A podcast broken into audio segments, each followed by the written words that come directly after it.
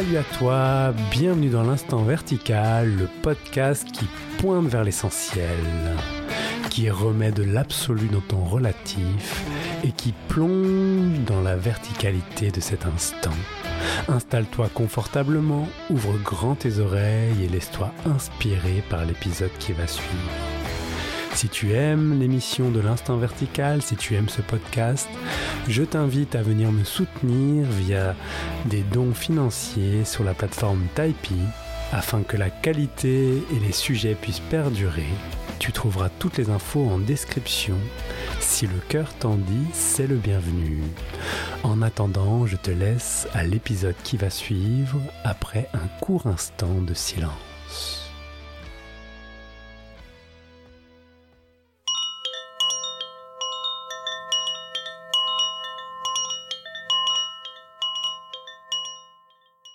Bonjour à vous, bienvenue sur le nouvel épisode de l'Instant Vertical. Aujourd'hui, je suis avec Ludovic Fontaine. Salut Ludovic. Salut Benjamin.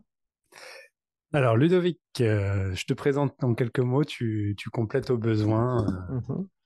Alors Ludovic, toi tu es l'animateur de la chaîne YouTube Nevermind. Je ne sais pas si vous connaissez, en tout cas sûrement. Si vous êtes mes auditeurs, vous avez sûrement déjà été voir du côté de Nevermind sur YouTube avec des interviews, des, des, partages, voilà, pas mal de choses. Allez voir sur YouTube. Et euh, Ludovic, toi, tu as une sensibilité plutôt bouddhiste, tu, tu enseignes la méditation, tu organises des retraites, tu accompagnes des personnes sur notamment la pratique, et on va faire un épisode là-dessus maintenant.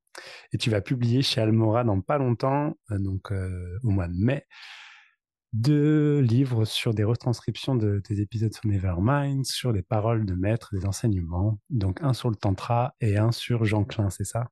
Exactement. Donc euh, c'est deux ouvrages euh, euh, qui appartiennent à une nouvelle collection qui s'appelle Enseignants spirituels contemporains. Et donc on commence par ces, ces deux traditions. Et puis en octobre, il y aura également deux volumes qui sortiront normalement un sur le Dzogchen et euh, un sur euh, l'approche de la non-dualité, mais au féminin, on va dire. Ok, super. Et alors, nous allons faire un épisode ensemble, si tu le veux bien. C'est toi qui as amené l'idée, donc on en profite. Hein. Voilà, donc je vais dire oui. Pratique, pédagogie et engagement. Et Ludovic, quand il dit ça, il fait, mais par contre, c'est pas un sujet qui parle à beaucoup de gens genre ça va pas être trop écouté comme épisode, et ben du coup, je le pose sur la table. Mon but, ça va être de vous donner envie d'entrer dans la pratique, de vous engager corps et âme dans la pratique, quelle qu'elle soit, mais d'y aller à fond les ballons. Et en fait, ça va, hein, c'est, toi, Ludovic, pour ta, pour ta gouverne, c'est un message que je porte pas mal. Donc, mmh. c'est, pas quelque chose qui, qui est nouveau ou qui serait à l'encontre de, même de ma propre pédagogie, en tout cas. Donc j'ai une première question pour toi, euh, si, tu le veux bien, c'est comment tu définirais toi euh, ce que c'est une pratique spirituelle? C'est-à-dire en quoi une pratique est une pratique et en quoi c'est une pratique spirituelle, par exemple? Ah, c'est une question euh, assez moi qui, m'intéresse beaucoup. Alors une, une pratique, c'est simplement un ensemble d'actions qu'on va entreprendre dans un objectif précis. Euh, une pratique spirituelle, c'est un ensemble de, de, de, pratiques en vue euh, de réaliser quelque chose sur sa voie mmh. spirituelle. Alors, euh, bah, si, si, je découpe ma réponse, on va partir peut-être du but, entre guillemets. Hein, ce serait de réaliser ce qu'on pourrait considérer comme l'éveil. Alors, Qu'est-ce que c'est que l'éveil pour moi, en tout cas, hein, même si c'est quelque chose qui est difficile à mettre en mots, mais je, n'ai de cesse de poser cette question à toutes les personnes que je reçois sur mon podcast, sur ma chaîne YouTube. Et euh, j'avais fait également un épisode là-dessus. Euh, euh, l'éveil, c'est simplement, bon là c'est très théorique, mais c'est comme ça que j'aime bien le formuler en ce moment. C'est une réalisation profonde et intime, vraiment au plus profond de soi-même, entre guillemets. Et euh, c'est quelque chose qui n'est pas médiatisé par euh, le conceptuel. Donc c'est une réalisation intime que rien dans notre expérience consciente, rien dans notre expérience euh, directe, dans, dans ce que l'on perçoit, de ce que l'on voit, de ce que l'on entend, n'a d'existence indépendante, séparée et éternelle. Et finalement, quand je parle de, de, de, ces choses qui ne sont pas euh, indépendantes, éternelles, etc., et je parle de tous les éléments de l'expérience et également ce qu'on pourrait considérer être au centre de l'expérience, donc ce prétendu ego, ce prétendu, euh, cette prétendue personnalité à laquelle on a plutôt tendance à, s'identifier.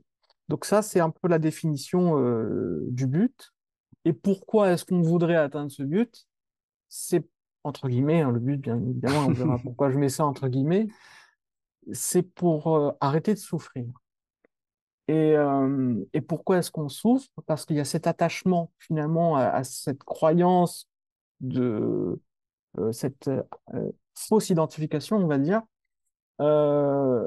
qui va créer quelque part de l'attraction ou de l'aversion, une sorte de, de réactivité à ce qui est, donc un empêchement à être finalement bien avec le moment présent. Donc là, c'est un petit peu euh, ce que je viens de faire, c'est une démonstration intellectuelle de ce que ça pourrait, de comment est-ce qu'on pourrait définir l'éveil. Et ce serait le but de, de, la pratique spirituelle. Et donc, ce but, je l'ai mis entre parenthèses parce que finalement, et ce qu'on va dire dans, dans certaines traditions bouddhistes, c'est que il n'y a pas vraiment de causalité à l'éveil. C'est-à-dire que les pratiques ne vont pas euh, avoir pour effet de, déclencher l'éveil, puisque finalement, c'est la réalisation de quelque chose qui est toujours là, mais auquel on ne prête pas attention. Et donc, on va simplement créer les conditions pour créer l'accident qu'est l'éveil. Mmh. Et euh, cet accident consiste finalement à enlever euh, la confusion sur ce qui est. Donc, on voit les choses plus clairement. Et donc, je suis parti un peu trop loin. Non, non, pour revenir à, dans le sujet à fond, là, vas-y. pour revenir à la pratique. Euh, la pratique qui, alors je vais faire, je fais beaucoup de, parenthèses, elle a très mauvaise presse euh, actuellement, euh, en tout cas dans certaines façons de partager notamment les, les, enseignements non duels, ou, ou alors elle a mauvaise presse ou elle peut être mal comprise. C'est-à-dire que on va souvent entendre euh, dire il n'y a rien à faire, euh, chaque pratique va renforcer euh, l'illusion que l'on est un ego, est l'illusion de la séparation. Certes. Et ça peut être soit une mauvaise appréciation de l'enseignement, c'est-à-dire que ne rien faire en soi, c'est déjà une pratique c'est défaire. En fait, c'est arrêter de faire quelque mmh chose. Mmh Et arrêter de faire quelque chose, c'est hop, c'est l'arbre qui tombe du fruit, c'est-à-dire c'est arrêter d'être accroché. Hein. Il y a ça. Et puis, euh, il y a ce, cet aspect que, oui, alors ça va avoir pour effet de renforcer finalement cette illusion. Et c'est une très bonne chose.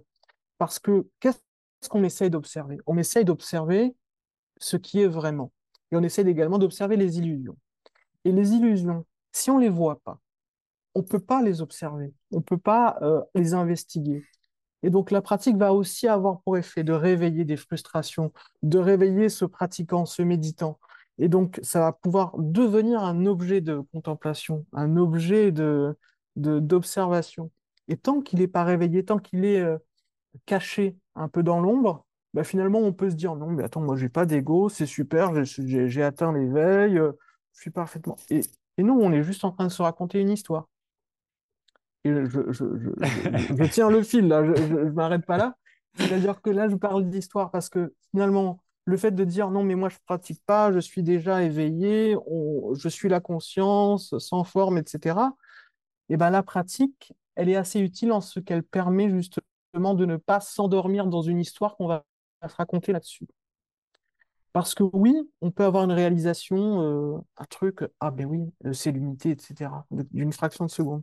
Et très vite, très vite, on, peut aussi être dans la capacité de s'accaparer ça et d'en faire quelque chose qu'on va installer euh, sur son petit, sur, sa bibliothèque, hein, à côté de son petit Bouddha et de, de, Shiva, et de, etc. Et, et donc la pratique, elle, bah, elle, va nous aider finalement à prendre du recul et à, observer. Et donc, tant que finalement on n'est pas arrivé au bout, entre guillemets, du chemin sans chemin, eh ben, la pratique, elle va être utile. Et je pense qu'il est, pragmatique, il est même euh, opportun de considérer finalement qu'on n'est pas arrivé au bout du chemin. Je préfère personnellement dire non, non, moi, euh, l'éveil, euh, oui, je, comprends ce que ça peut être.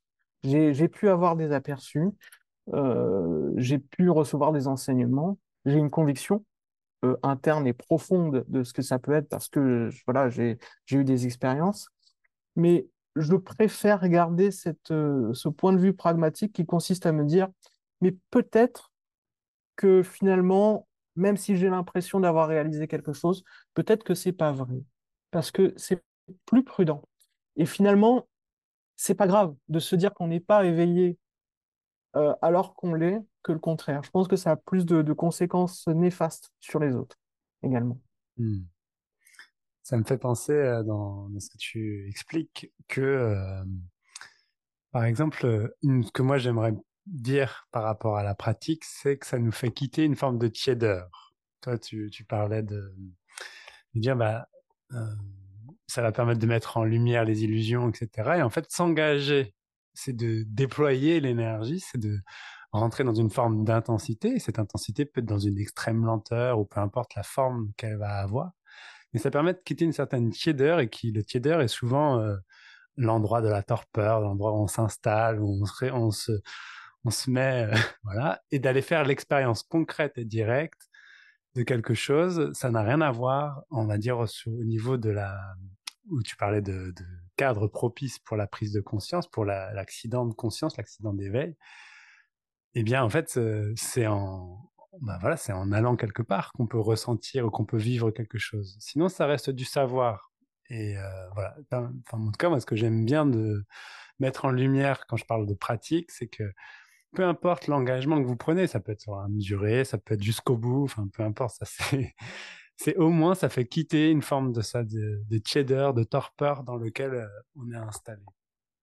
Et ça demande de l'engagement. Euh, tu parles de torpeur.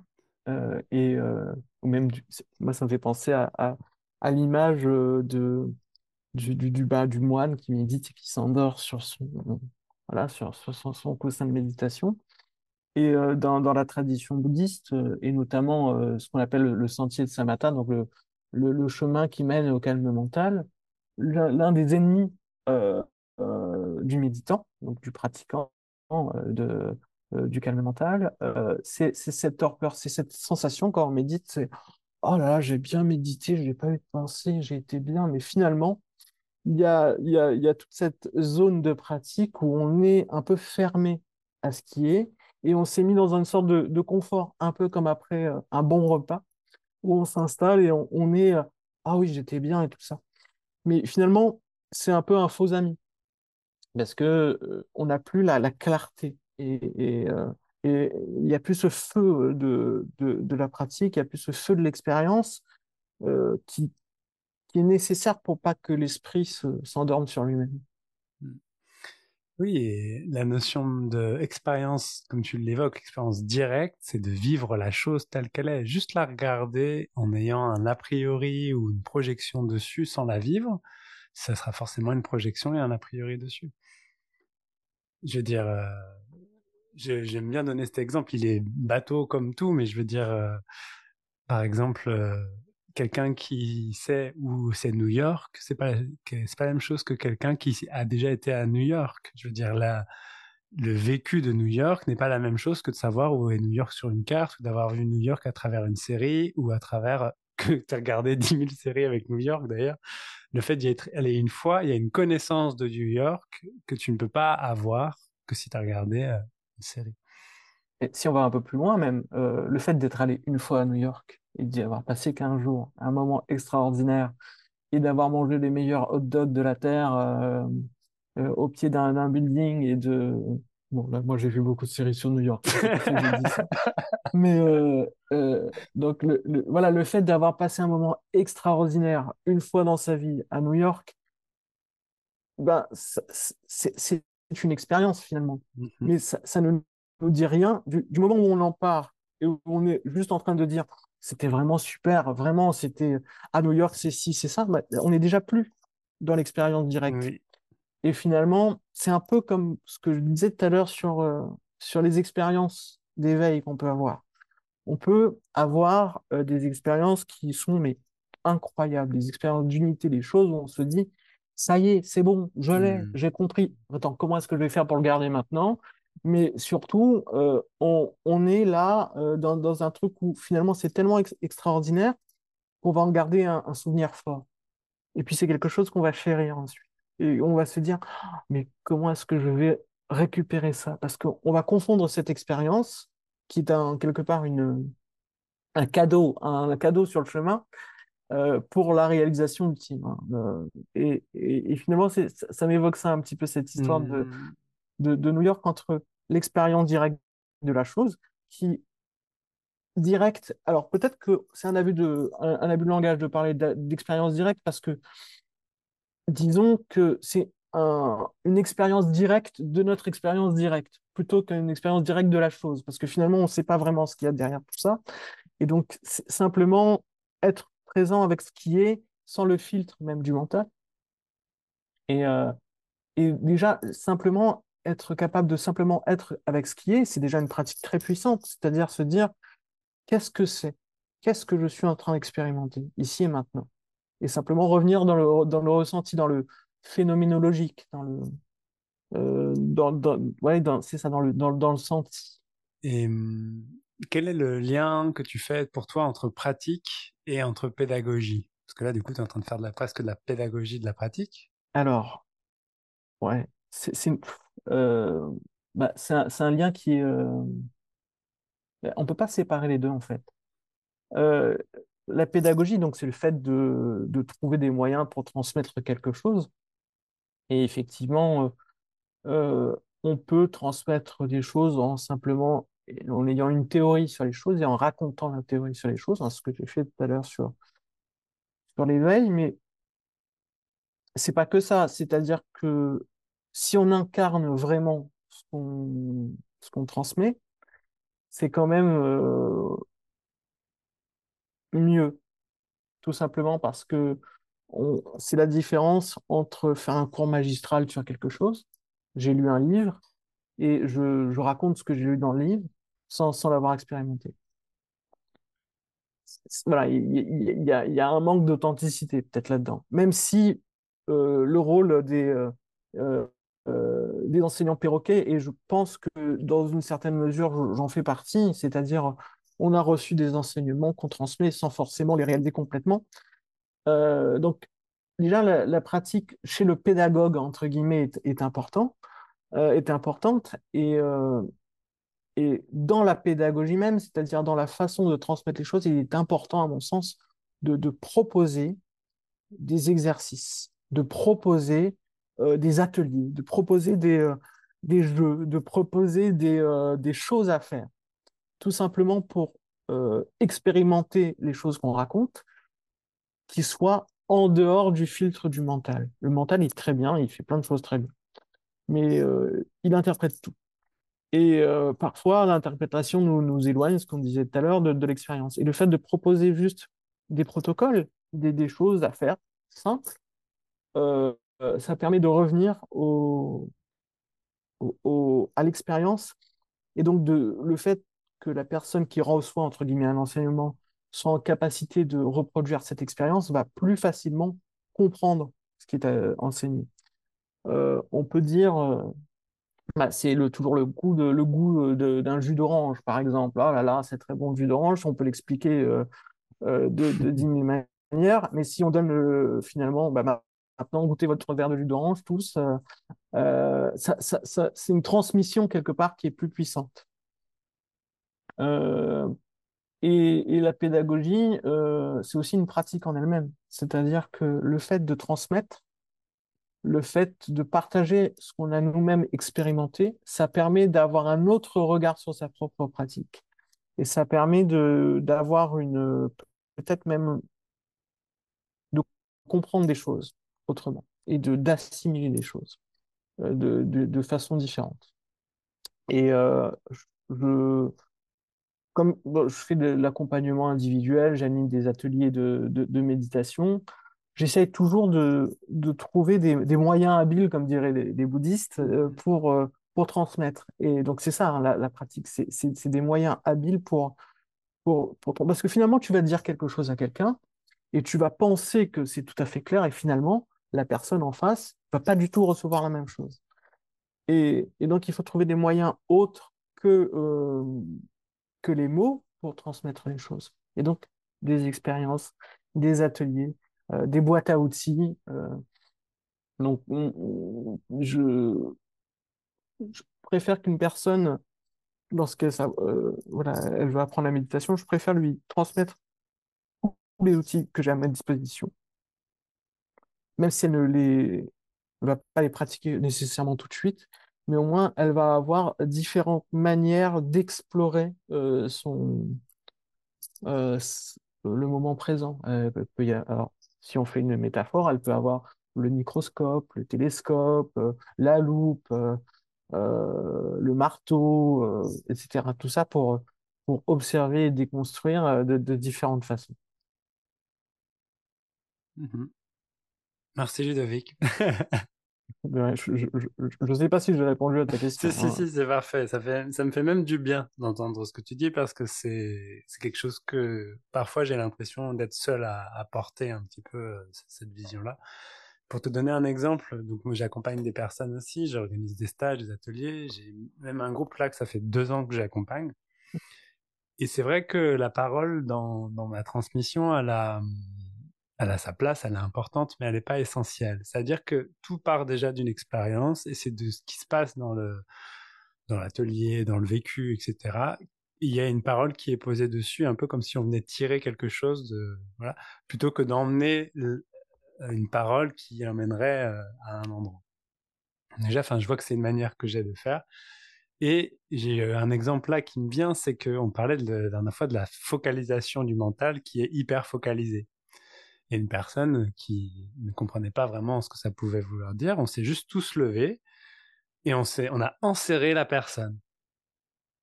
on était hyper focalisé sur la personne. Et du coup, et voilà, ben, elle avait plus du tout d'espace pour, pour faire autre chose que d'être serrée par des personnes. Et si tout d'un coup, on défocalisait notre attention, on lui relaissait de l'espace, et tout d'un coup, elle pouvait avoir un peu plus d'espace, respirer, voir autre chose.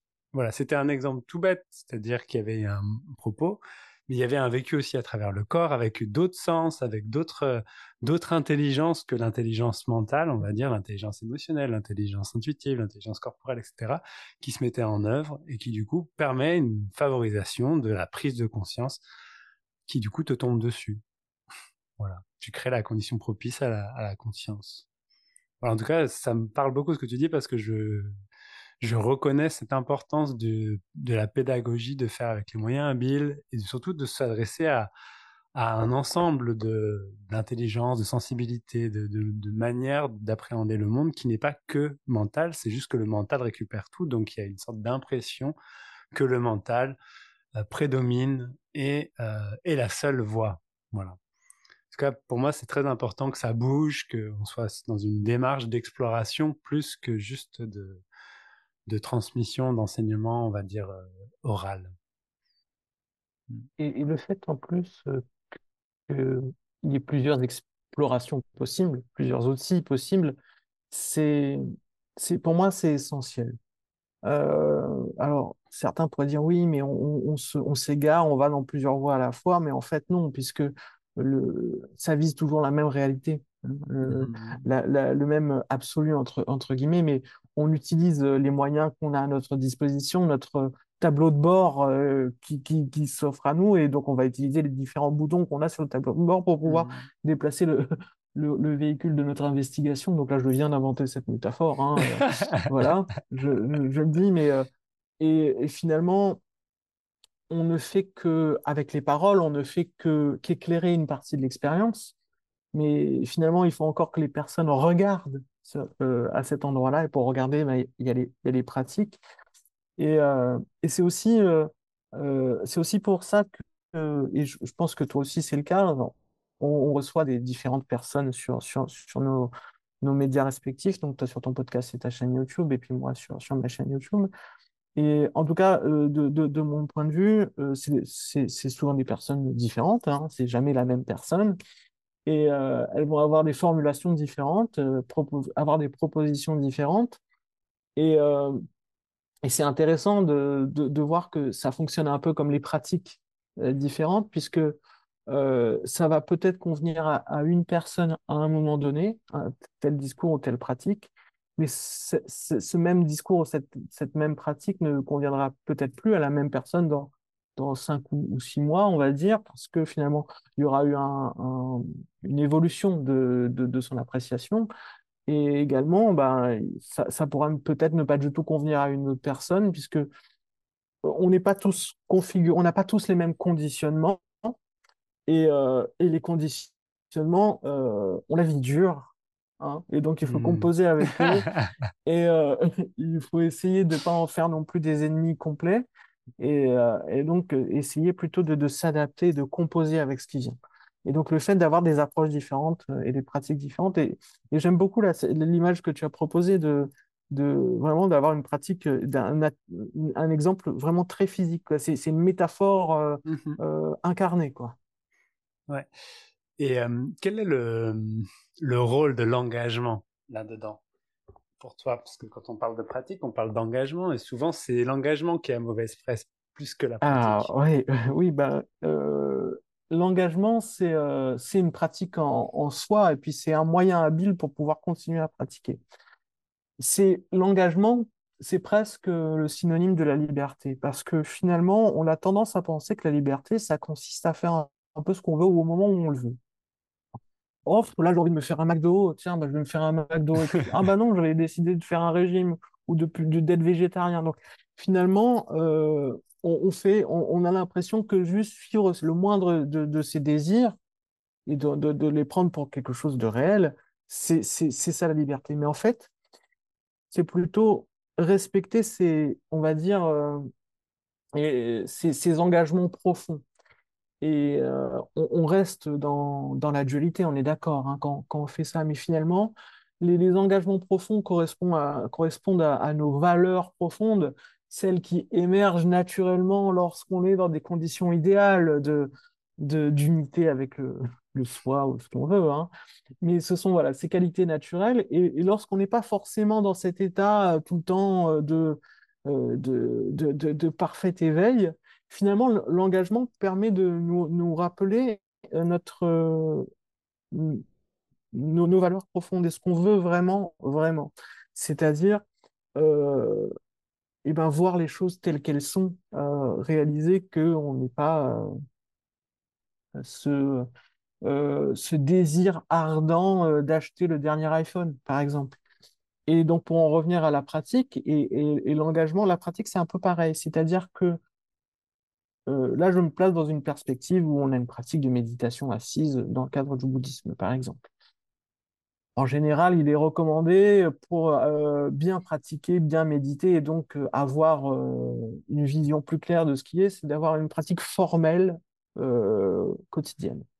Et on pourrait se dire, oui, non, mais là, aujourd'hui, je ne vais pas méditer parce que finalement, j'ai couru ou j'ai, je sais pas, j'ai fait une sieste, c'est un peu comme, comme méditer.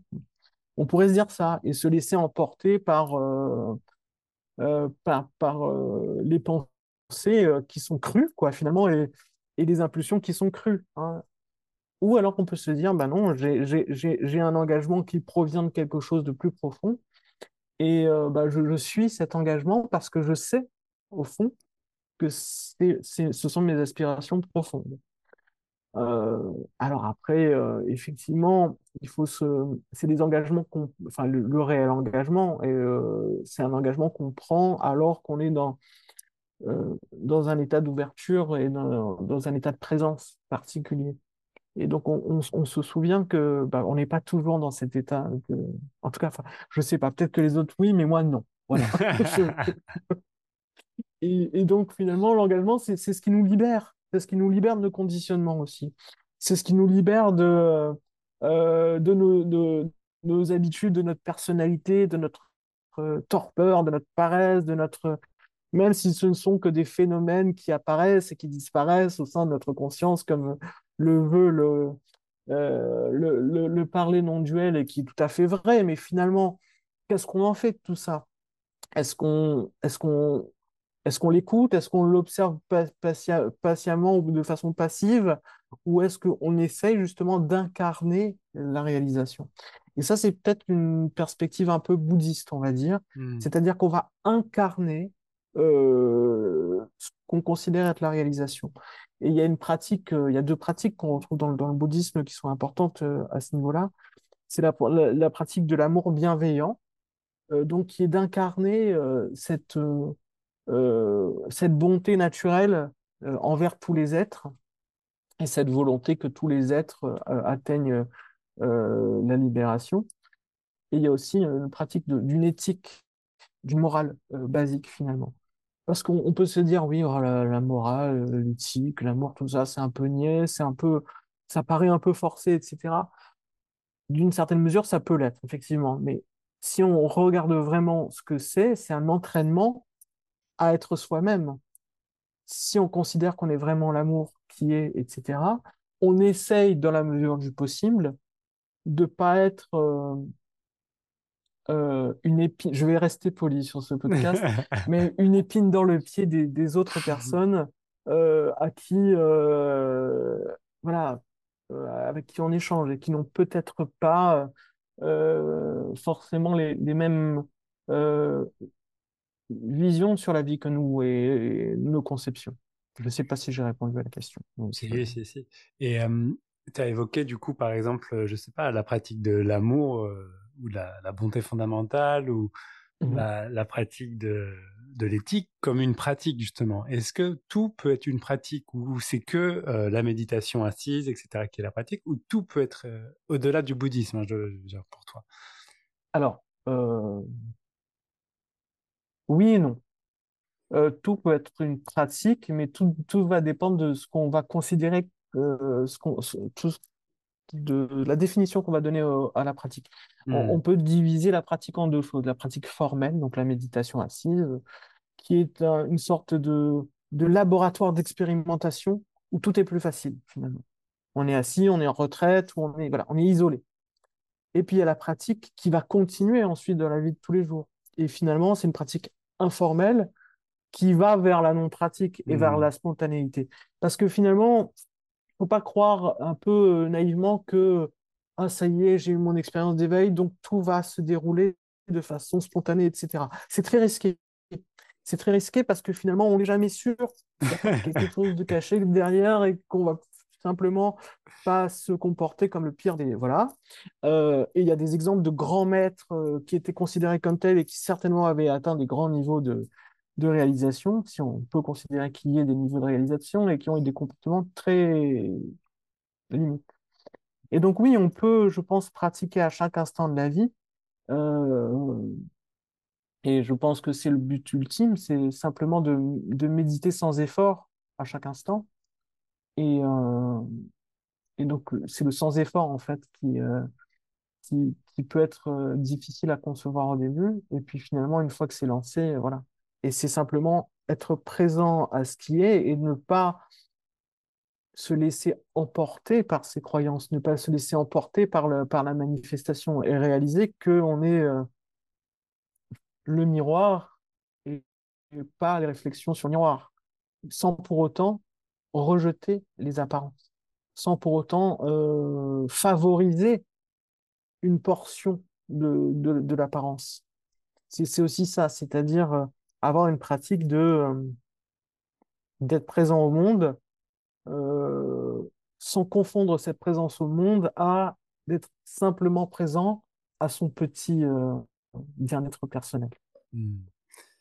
C'est peut-être pour aller vers la conclusion de, ça, il y a c'est une ce que tu évoques là, ça, me vient que on pourrait croire qu'il y a euh, que nos vies, que par exemple des personnes qui n'auraient pas de pratique, qui n'ont pas de pratique, peut-être qu'ils n'ont pas une pratique formelle, mais des pratiques euh, sans effort, il y en a plein dans, sa vie. Et même le fait de prendre conscience, par exemple, d'une pensée, c'est une pratique. Prendre conscience de revenir à avant la pensée, à revenir à la source de la sensation, c'est une pratique. Donc au final, la pratique, pour moi, c'est un peu euh, le fonctionnement naturel de, l'organisme corps-esprit, qui fonctionne en fait comme ça, qui va apprendre quelque chose, il va prendre une mécanique, etc. Il va la répéter, la répéter, la répéter, la répéter, et qui ouvre en fait des nouveaux espaces de conscience et qui font qu'il y a des, des, nouvelles choses, des nouvelles manières de faire, des nouveaux apprentissages, etc. Et de parfois, euh, dans les personnes que, que j'accompagne, euh, il y a une forme de lutte contre la pratique ou de tout de suite de croire que j'en suis pas capable, j'en ai pas envie, etc. Mmh. Mais sans en avoir fait l'expérience.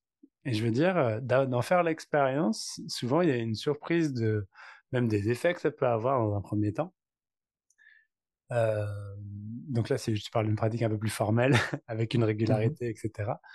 Et en fait, de voir que ça, déconstruit l'imaginaire qu'il y avait, c'est de voir qu'au final, peu importe que cette pratique elle reste ou qu'elle reste pas après, c'est que elle amène à une forme d'ouverture, d'une disponibilité et de une réappropriation aussi au niveau de la conscience de d'autres aspects que l'aspect mental. Par exemple, je sais pas, une pratique euh, physique, une pratique corporelle, euh, bah, va faire que la va faire que la, la, la, sensation de la corporalité va être différente.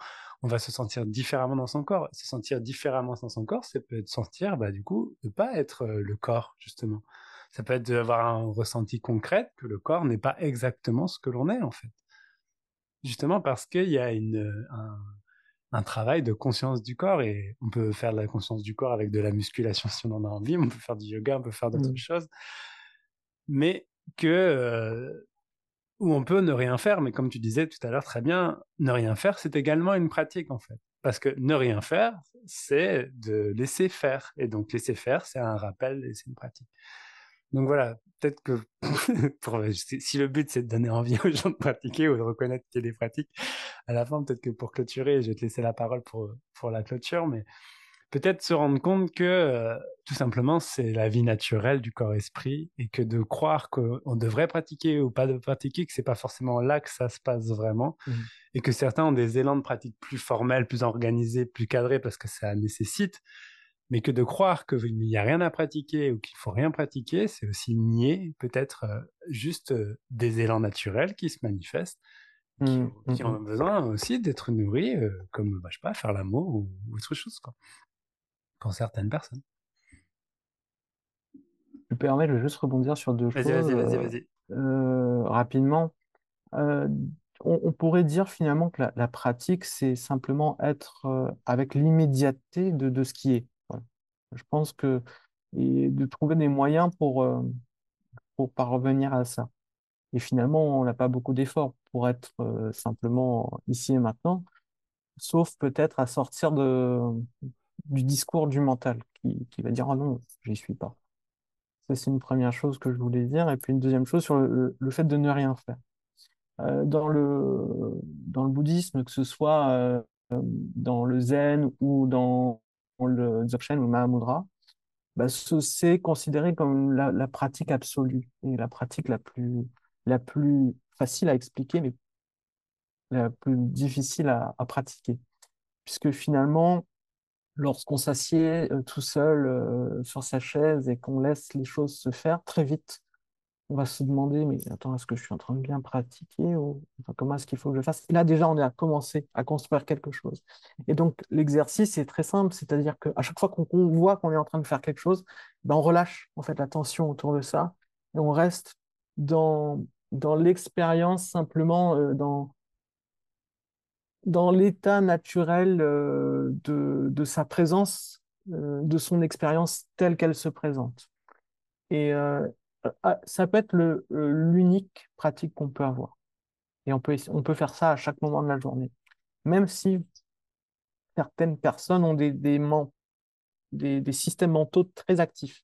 Donc peut-être que là, il faut passer par l'exploration du corps, l'exploration de, choses qui permettent de, se réancrer. Merci Ludovic. Et donc, si une personne là se demandait, bon, allez, disons que j'ai envie de, pratiquer un peu, est-ce que tu aurais un conseil pour, euh, pour se lancer, si jamais cette personne a ah, bah, envie? bah, C'est très simple. c'est de se demander à chaque fois qu'elle y pense, qu'est-ce qui se passe? Qu'est-ce qui se passe ici et maintenant? Et de ressentir ce qui se passe.